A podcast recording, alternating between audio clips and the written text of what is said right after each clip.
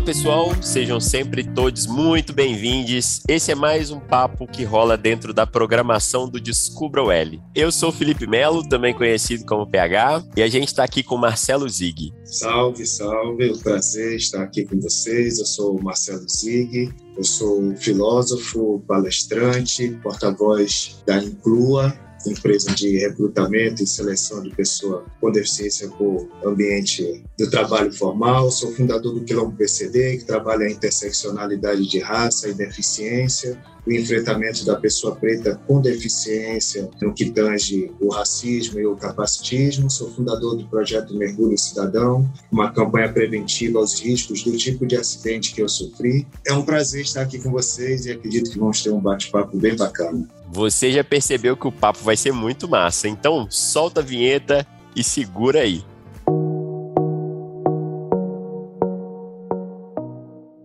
Para você que está chegando agora e nem sabe o que é Descubra o L, a gente te conta. A Universidade Localiza promove anualmente uma temporada do conhecimento e sempre é com um mote diferente. No ano de 2021, o ano passado, a temporada veio com o nome do Descubra o L, porque descobrir é alcançar o novo. E a gente pensa que existe sempre novas formas de aprender, com a grande parceria do nosso time de facilitadores do conhecimento. Toda a programação do Descubra é livre de participação e fica disponível para qualquer colaborador da Localiza. E agora, ela está disponível também para você, ouvinte do canal da Universidade Localiza, quando o formato for em podcast. Marcelo, eu sempre digo que a melhor forma de apresentar alguém é deixar que esse alguém se apresente. Então, quem é Marcelo Zig? Já que estamos nas apresentações, vamos fazer aqui um exercício e aí eu convido a todos, todas e todos, para que também pensem a partir desse momento dessa forma. Vou fazer a minha audiodescrição para que pessoas com deficiência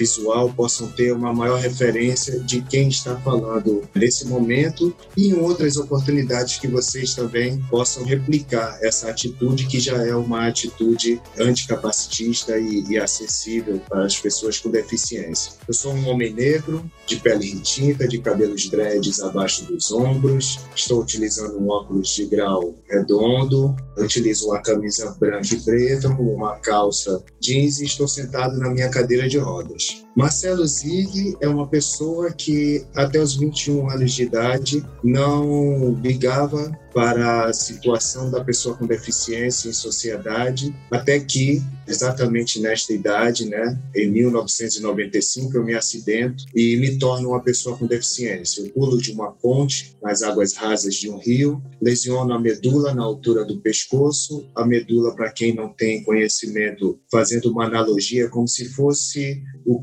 cabo do carregador do telefone e esse cabo passaria então por dentro de toda a coluna vertebral e é responsável pelo trânsito, pela comunicação das mensagens entre o corpo e o cérebro no que tange a motricidade e a sensibilidade do corpo. E nos 27 anos que se seguem, até esse momento do podcast, eu tenho a cadeira de rodas como aliada, como parceira para poder desenvolver a minha experiência humana em sociedade. Uou, Marcelo, que história. Pegando o gancho aí, Marcelo, já que estamos falando de se apresentar com audiodescrição,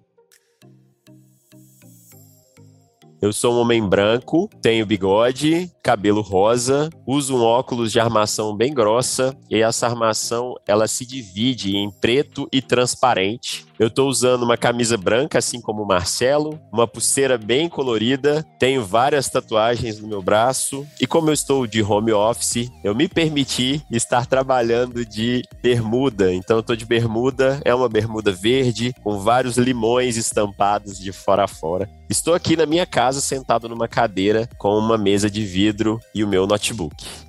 Marcelo, você está escrevendo um livro e você tem um discurso muito aderente ao que a Localiza tem buscado atualmente, que é essa pauta da diversidade e da inclusão. Você tem várias iniciativas nesse sentido. A sua palestra é intitulada Eu Não Ligava, eu acho isso tudo muito interessante quando você traz que você mesmo era uma pessoa que não ligava para essas questões. Aí fica a pergunta: como é que foi esse processo de aprender a ser uma pessoa com deficiência, Marcelo? Na verdade, está né, em processo eu ainda estou vivendo é, essa situação, e principalmente diante das dificuldades, das barreiras que a gente enfrenta nas tentativas e nas realizações que a gente se propõe em nossa vida enquanto uma pessoa com deficiência em sociedade. A grande provocação e reflexão que a gente busca estimular as pessoas a realizarem é justamente na compreensão da deficiência enquanto dinâmica da vida, enquanto parte da dinâmica da vida. Uma vez que a maioria das pessoas com deficiência não nascem com deficiência e se tornam pessoas com deficiência a partir de uma violência, de uma doença, de uma imperícia médica ou mesmo de um acidente, assim como eu. E tão natural quanto nascer pessoa com deficiência, se tornar uma pessoa com deficiência, com o aumento da expectativa de vida e o desgaste previsível do seu corpo, do seu organismo, ao envelhecer, ao alcançar a melhor e maior idade.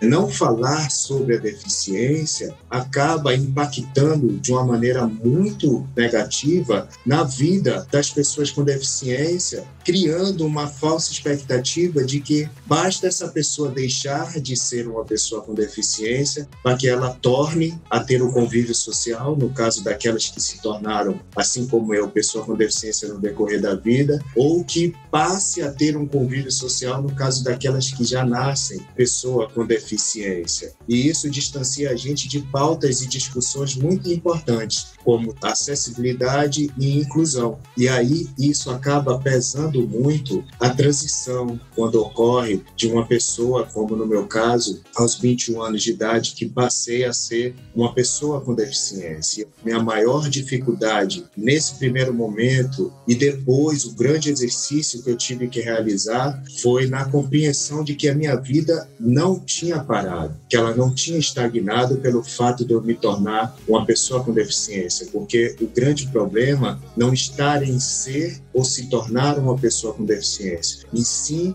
em não poder ser uma pessoa com deficiência em sociedade esse processo é um processo longo, né? Igual você mesmo disse, é um processo que ele ainda continua. Envolve muito a aceitação. A gente percebe aí que o cerne aí do que você traz é a aceitação e aí, através disso, você ir rompendo as barreiras e os desafios que vão acontecer nesse processo. É até legal a gente falar desse termo, né? Pessoa com deficiência, porque até o termo ele também foi evoluindo com o passar do tempo. Eu queria até te perguntar, assim, já disseram para você que você era uma pessoa especial?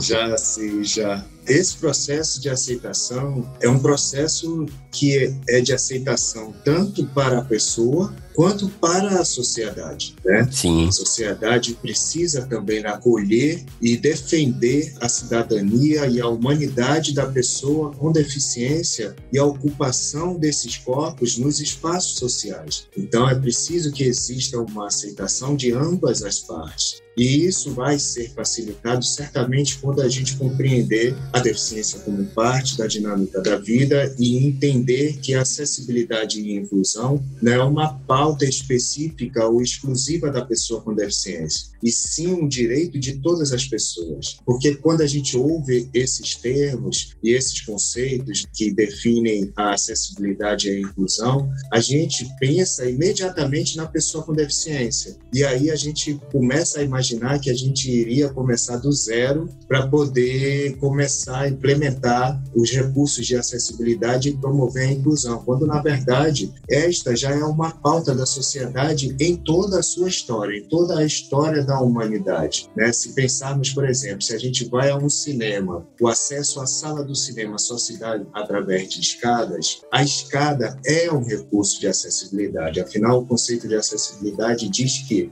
promover com autonomia e segurança, assistida ou não, o acesso de uma pessoa a um espaço. Então, a escada ela tem essa funcionalidade, ela atende é, a acessibilidade, porém, ela não dialoga com a pluralidade dos corpos, com as diferenças entre as pessoas, ou seja, com toda a diversidade humana. Então, o que a gente precisa, na verdade, é ampliar o conceito e a implementação desse conceito que a gente já vem realizando na história da humanidade para contemplar os corpos com deficiência também e assim ampliar também o conceito de inclusão, inserindo a pessoa com deficiência nesses espaços. Eu ser chamado de especial, né? Como você falou, com certeza já fui muitas vezes e a gente até costuma brincar com isso. A gente já foi até muito recentemente denominado, delimitado como portador de deficiência ou portador de necessidades especiais ou especial, como você falou. Sim. E aí cabe a gente falar um pouco sobre isso.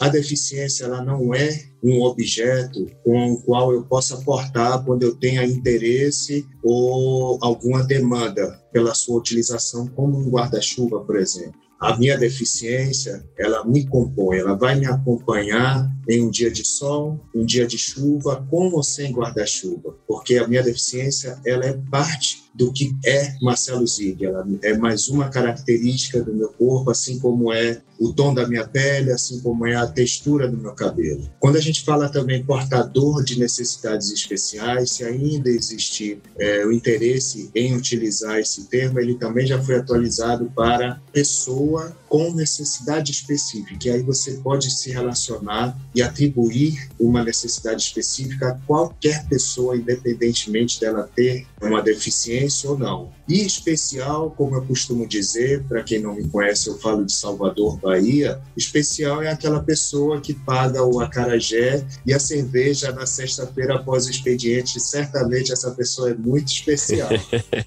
muito bom, né? Eu mesmo sempre me incomodei com essa expressão e eu tenho uma bagagem de trabalhar com pessoas com deficiência ao longo da minha vida e quando alguém com deficiência entrava na equipe, era muito comum a gente falar assim: ah, vai chegar no time uma pessoa especial. Mas por que, que ela é especial? O que, que ela tem de especial? E aí, hoje, trazer essa evolução desse termo traz várias reflexões com a gente também. A gente fala muito de aprender, né? A gente acaba aprendendo todos os dias. E aí, quando eu falo de aprender, eu acabo pensando no processo de ensinar. E eu tenho a sensação que é uma constante a gente aprender e a gente também ensinar, principalmente quando o assunto é inclusão, é acessibilidade. Aí fica esse grande questionamento assim: ensinar é a minha função, ensinar o outro, falar sobre isso o tempo todo. Como é que você enxerga isso, Marcelo? Essa questão que hoje já faz parte aí do seu escopo de trabalho.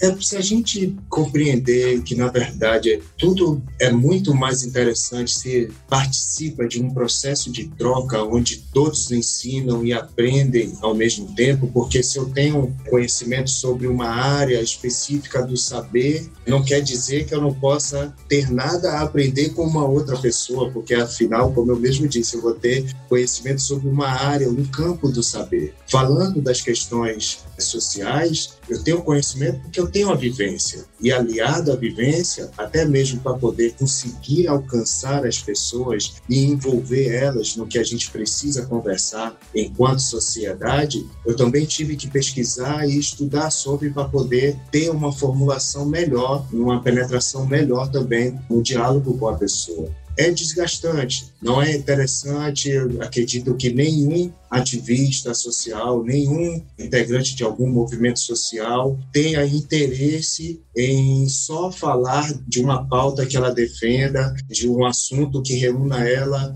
enquanto um grupo vulnerabilizado na sociedade. O que a gente quer de fato é deixar de falar sobre essas questões, mas para isso acontecer, a gente tem que falar. E aí é muito oportuno esse encontro e esse registro que a gente está fazendo aqui para que outras pessoas tenham acesso a qualquer instante e possam compreender que é uma demanda da sociedade, não é uma pauta da pessoa com deficiência ou uma pauta da mulher ou uma pauta do negro. A gente está discutindo, na verdade, a nossa humanidade, a humanidade que a gente conseguiu constituir até esse momento e a humanidade que a gente quer levar para o futuro. Então a gente quer propor e provocar uma ampliação da consciência da sociedade a partir da perspectiva da pessoa com deficiência. Esse é o meu lugar de expressão, que inclusive eu não tenho utilizado o lugar de fala, porque nem todo mundo se comunica através da fala. É o lugar de uma pessoa preta com deficiência, né? Eu costumo até me apresentar assim dessa forma, PCD, preto com deficiência. Aí voltando à nomenclatura, vocês não esqueçam, é pessoa com deficiência, mas quando encontrar o ZIG pode ser preto com deficiência e está tudo certo. Muito bom, Marcelo. Você traz é, é, realmente uma questão de todos, né? A pauta não é da pessoa com deficiência. Aí a gente pode até trazer alguns clichês. Eu não preciso ser mulher para entender as dores que ser mulher na sociedade atual nos traz. Não preciso ser uma pessoa LGBT para lutar pelos direitos do LGBT. Perfeito. Mas a gente sabe que esse olhar ainda é muito pequeno quando a gente pensa em todas as organizações e até mesmo nas nossas relações pessoais, familiares. Ainda se fala muito pouco sobre inclusão, ainda se pensa muito pouco sobre acessibilidade e sobre a vida da pessoa com deficiência, né, Marcelo? Sim, ainda muito pouco. Ainda hoje eu fiz uma postagem de uma situação que ocorreu no sábado passado, dia 4 de junho de 2022, na Inglaterra, que é um dos países referência no planeta sobre acessibilidade, ou seja, eles já aprovaram um estatuto, uma espécie de estatuto do país em 1995 e uma passageira ficou por mais de uma hora e meia aguardando os profissionais da empresa aérea irem retirá-la da aeronave. E a gente está falando isso na Inglaterra, um país que é uma das referências sobre a vida da pessoa com deficiência no planeta. Quando a gente traz isso aqui para o Brasil, fica ainda mais distante. Mas isso versa muito sobre a importância de se reconhecer e acolher o lema da pessoa com deficiência, que é nada sobre nós sem nós. Por que, que eu digo isso? Porque muitas leis, principalmente a forma de se implementar essas leis, ainda são muito carregadas do viés capacitista. Por exemplo, a entrada, o embarque e o desembarque de um avião. Como explicar, defender, justificar, argumentar o atendimento prioritário apenas em uma das etapas no que tange o embarque e o desembarque da pessoa com deficiência de um avião, porque ela é a primeira a entrar, a acessar a aeronave antes de qualquer outra pessoa. Ok, atendimento prioritário sendo cumprido aí. Mas na hora do desembarque, ela é a última a sair. E aí fica complexo para poder a gente discutir, por isso que é importante envolver as pessoas com deficiência na hora de se pensar, elaborar, projetar e realizar alguma ação, até mesmo política pública em favor da pessoa com deficiência. É importante que ela se faça presente para que situações como essa não aconteçam. Ou na geração das filas, nos atendimentos prioritários aqui no nosso país, ou no esquecimento do assento de um avião esperando dos profissionais, sendo que, inclusive, a passageira ela anunciou, solicitou o serviço três meses antes da viagem dela, lembrou a equipe duas semanas antes de viajar e ainda assim ela passou por isso. Quando eu falo das filas aqui no nosso país, que a gente vê muito, né? O que, é que acontece com essa questão da lei do atendimento prioritário? É definido, destacado um caixa, um guichê, um balcão específico para atendimento exclusivo das pessoas que fazem jus a essa lei, e aí entre elas estão a pessoa com deficiência. E aí o que é que acontece que a gente percebe nesses locais, um supermercado que qualquer pessoa tem acesso? Gera-se uma fila de prioridade, uma fila no caixa de atendimento prioritário. Se você gerou uma fila, você não tem mais o atendimento prioritário assegurado e garantido naquele instante. Então você fere, na essência, uma lei que busca garantir a cidadania e o direito de um público que naquele momento não está tendo. E, além do mais, isso não versa sobre inclusão, porque quando você define um espaço específico para a participação social da pessoa com deficiência, como nas escolas especiais, por exemplo, você está falando e está implementando segregação, ou melhor, integração. Você está praticando integração e não inclusão, que é uma forma de segregar. É muito real isso que você colocou. Da própria fila já descaracterizar essa priorização que tanto é falada e que às vezes não acontece. Marcelo, se a gente pudesse deixar uma mensagem para todo mundo que está ouvindo a gente agora, o que, que você não deixaria de falar? Bom, pessoas com deficiência não são as suas deficiências. Não se relacione com as deficiências das pessoas, e sim com as pessoas. Por isso o termo foi atualizado para pessoa com deficiência, para que se compreenda que antes e com a sua deficiência existe uma pessoa. Nós somos potências e só somos incapazes de realizar alguma ação que a gente deseja na nossa vida, de contribuir em sociedade, quando a gente enfrenta barreiras que impedem o nosso acesso aos espaços que a gente precisa ocupar. Então, sejam as barreiras arquitetônicas, no caso das edificações, ou as barreiras comunicacionais, ou as barreiras atitudinais, que versa sobre o comportamento das pessoas quando estão diante de uma pessoa com deficiência se quer saber mais, quer participar de uma maneira mais positiva e anticapacitista dentro dessa luta que na verdade é de todos, todas e todos, sigam pessoas com deficiência, se relacionem com pessoas com deficiência, ouçam o que essas pessoas estão falando, percebam o que elas estão apresentando e de que forma elas estão apresentando as suas demandas para que a gente consiga vencer o capacitismo que acaba vulnerabilizando não só a pessoa com deficiência, mas toda e qualquer pessoa na nossa sociedade. Uma vez que, por exemplo, quando a gente utilizou o recurso de audiodescrição, que quando utilizado em qualquer cenário, possibilita uma pessoa com deficiência visual ter uma referência física da pessoa que está falando, nesse caso aqui, de um podcast que não tem a imagem, é só a comunicação através de áudio, possibilita a todas as outras pessoas também que não sejam deficientes ou pessoas pessoa com deficiência visual a terem conhecimento da minha presença física, como a do PH também. Então, veja como é importante a gente compreender que os recursos, as técnicas, os instrumentos de acessibilidade são para todas as pessoas. Assim como existe um estudo com já 40 anos de feito que fala da importância de ensinar a língua de sinais para uma criança a partir de seis meses de idade, independentemente dela ser uma criança com deficiência auditiva ou não. O que se propõe, o que se define como importante nesse estudo é que aquela criança que ainda não oralizou, que ainda não está falando, que ela possa ter uma possibilidade de se comunicar com os adultos que cercam a vida dela, que se relacionam com a vida dela. Muitas vezes, quando uma criança ela bate o pé, ela grita, ela esperneia, ela empurra o prato de comida, o que está acontecendo ali, ela está apenas expressando a frustração de não estar conseguindo se comunicar com o adulto. Agora, imagine vocês o benefício que não é vocês poderem se comunicar com seus filhos, com seus netos, sobrinhos, afilhados, a partir dos seis meses de idade, e eles poderem trazer a referência para vocês se estão com frio, se estão com fome, se estão querendo tomar banho, se querem brincar, se não querem mais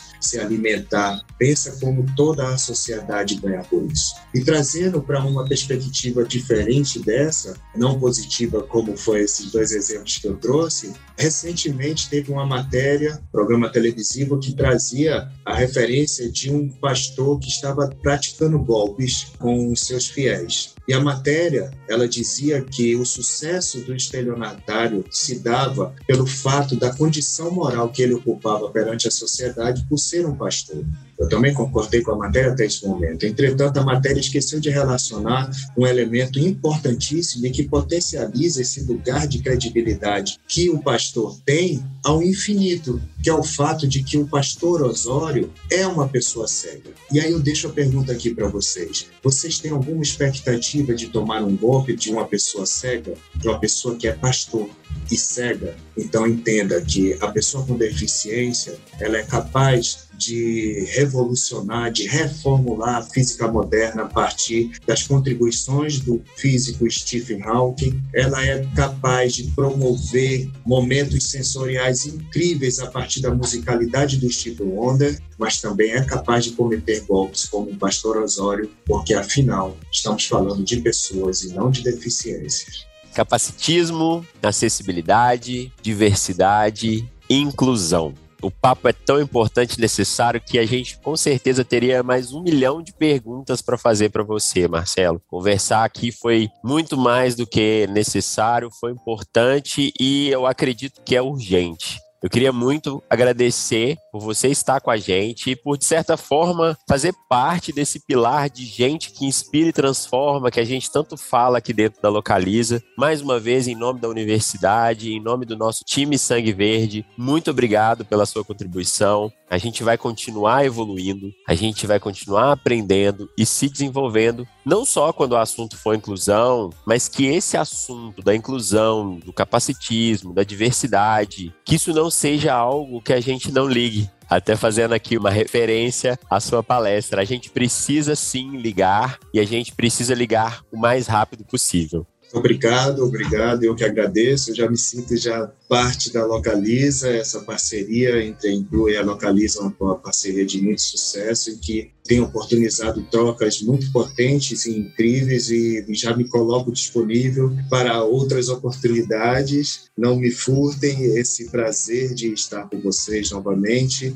Obrigado, Localiza. Descubra o L. Tamo junto, PH. Se você tiver interesse e quiser saber mais do nosso trabalho, acompanhar a gente, segue nas redes sociais o arroba afrodeficiente, que é o meu perfil, e o arroba quilombopcd, que é do coletivo o qual eu mencionei aqui no nosso bate-papo, de pessoas pretas com deficiência. Não deixe também de seguir o arroba inclua, inclua com K, que a gente tem feito esse trabalho também lá, com postagens e alimentando com muitas informações na perspectiva de desmistificar o capacitismo e o preconceito em torno da vida da pessoa com deficiência. Muito obrigado também a você, colaborador Sangue Verde, que está aqui com a gente, ouvindo esse recado, e a você, ouvinte do canal Universidade Localiza. Fiquem todos bem e até o nosso próximo encontro.